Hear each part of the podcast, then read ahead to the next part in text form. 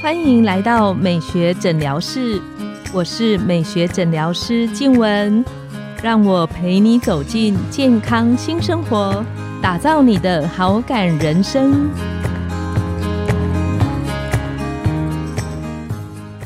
欢迎光临美学诊疗室，我是你的美学诊疗师静文，让我陪你练习好感人生，走进健康新生活。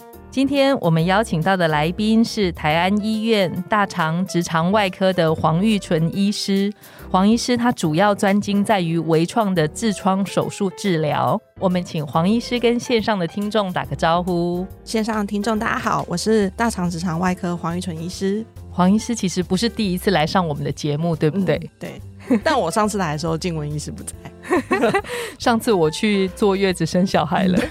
上一次黄医师来跟我们聊到很多关于痔疮啊保健的方面。嗯，这一次黄医师来跟我们聊一个现在的朋友还蛮多人在讨论关注的新的比较重要的话题。嗯。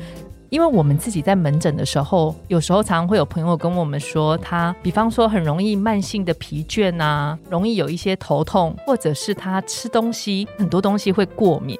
嗯，听说现在有一个诊断的方向是跟这些是有连接有关系的。没错，如果你觉得好像很多时候会容易过敏，然后慢性发炎或疲劳，就像刚刚静文医师讲到的。最根本的根源归成叫做肠漏症，肠漏症，大肠破了一个洞，然后漏掉的那个字。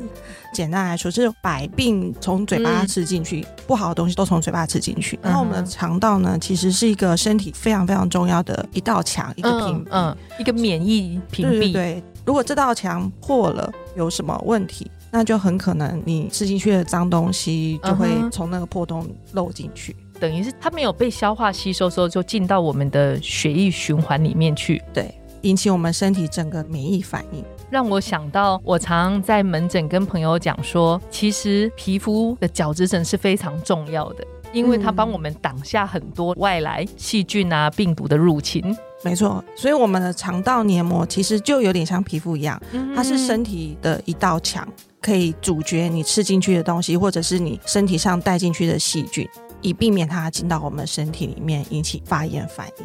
嗯哼哼，像刚刚黄医师讲的，如果他的免疫的状态的保护网变得比较不健康的时候，可能会临床上会出现什么样子的表现？如果你的身体啊是处在一个慢性发炎的状态，如果比较轻微，大概你会觉得比较容易慢性疲劳。不管你睡再饱，你都觉得你累，或者是偏头痛，或者是哪里肌肉酸痛，这是比较轻微的。或者是有些人会觉得我好像比较容易拉肚子。那其实如果你身体就是你会觉得，哦，我已经很节制在吃东西了，可是我慢慢慢慢，我身体好像越来越胖，BMI 越来越高。其实你要小心，你是处在一个慢性发炎状态。这个是比较轻微的症状，但是如果慢性发炎比较久了，可能就会引发一些疾病。代谢性的症候群，代谢性的症候群，对，或者是肠燥症，或者是自体免疫的疾病，这其实也是身体处在一个慢性发炎的状态。刚刚黄医师有提到代谢症候群，还有免疫系统，大概是哪些疾病属于这一类型呢？比如说最常见的糖尿病，或者是胰岛素阻抗，造成你比较容易肥胖，都是越来越多证明说背后的其中一个原因会是肠漏症造成的。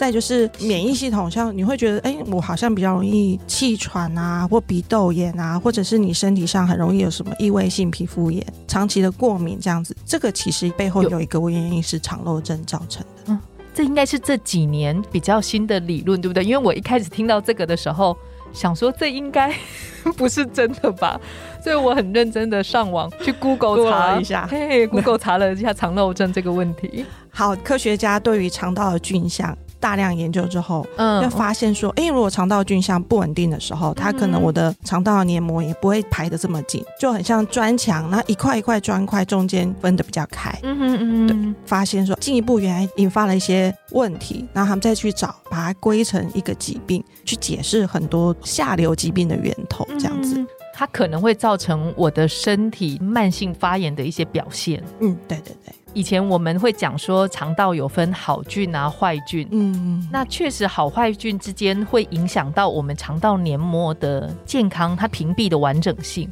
可以请黄医师聊聊什么原因会比较容易造成肠漏的情形？基本上跟我们吃东西是有关系的，就是疾病都是嘴巴吃出来的。基本上我们现在会使用很多药物，抗生素其实会影响我们肠道里面菌虫的状态。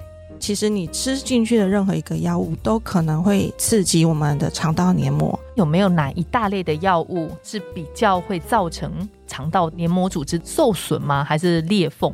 应该是说抗生素这类的药物，它其实会影响到我们肠道黏膜菌虫的稳定度。嗯好菌它会稳定我们的黏膜结构性会更完整，然后坏菌越多的时候，它其实就会让我们每个细胞中间粘的比较不紧。紧密结合，我们叫胎浆选这个东西，它就会分得比较开。然后再就是我们现在吃东西都吃的太高油、高盐这样子。然后我本来要讲精致，对对对，精致食物、精致淀粉，这个其实也是不利我们好菌生长的。高油、高盐都会对，但是现在外食好像很难，对。所以有没有觉得现在很多便当都变得很健康？看起来是健康了。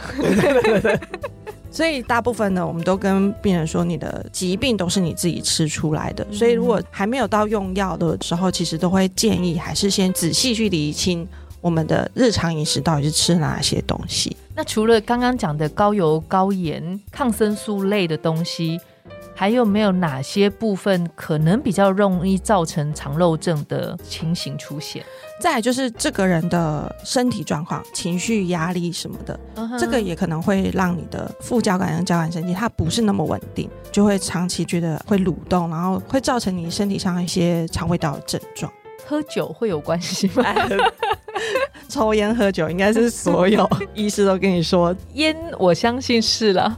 但是喝酒，我开玩笑说，我现在几乎没有认识的朋友不喝酒的。应该说，一般社交喝酒是没有关系，但是有些人真的是太多了。嗯，对。比如说，有些心脏科医师会说啊，喝点红酒没有关系。可是通常我们都是喝了两三杯、两三瓶吧。对 对，两三瓶，对，有可能。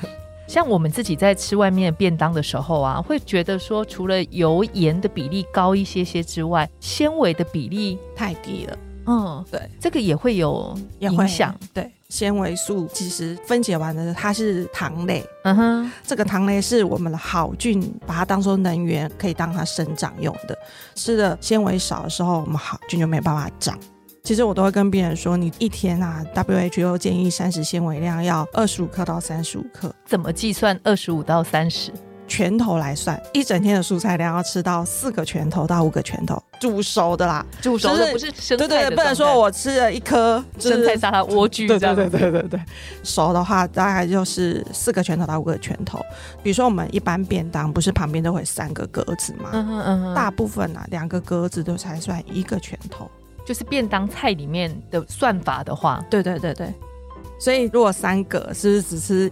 一份半，嗯嗯嗯。那如果你吃生菜沙拉，像小七早餐不是会放一盒这样，嗯嗯嗯，这样算一份。所以你都要吃生的，你要吃四盒，这 样好像有其实有点对，有点难度。对我们来说，每次都是很有点惊的在吃。那像肠漏造成之后，它有机会可以修复啊，改善吗？应该说，我们会先去厘清这个人平常吃东西的状态。我们会先去拿掉造成他发炎，对，造成他肠道黏膜破坏那些东西，先取掉。再就是可以补充好菌。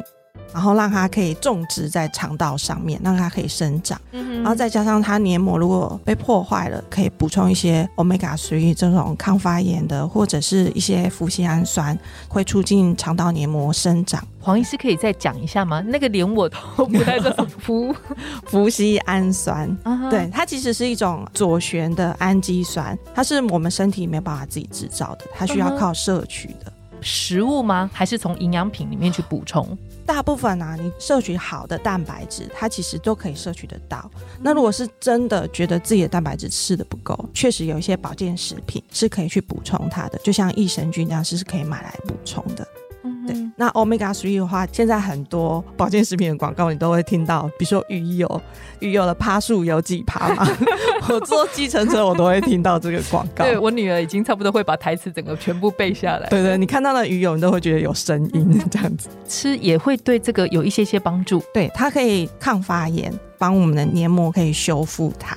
基本上就是先去掉不断刺激它的过敏反应，嗯然后再就是把好菌种上去，然后再加上一些营养品的补充，让它可以长得好一点，可以稳健一点，这是最基本的动作。听说下一集黄医师要来跟听众分享，说有没有可能我们透过什么样的检查，知道哦，原来我容易疲倦或是头痛，有可能是因为肠漏症所造成的。嗯，那我们很期待下一集黄医师的分享。好，今天我们的节目来到了尾声，拥有好感人生就从今天开始，每周一、三、五晚上的十点，带你从日常的好感练习，共创健康美学新生活。美学诊疗室欢迎再度光临，我们下次见，拜拜。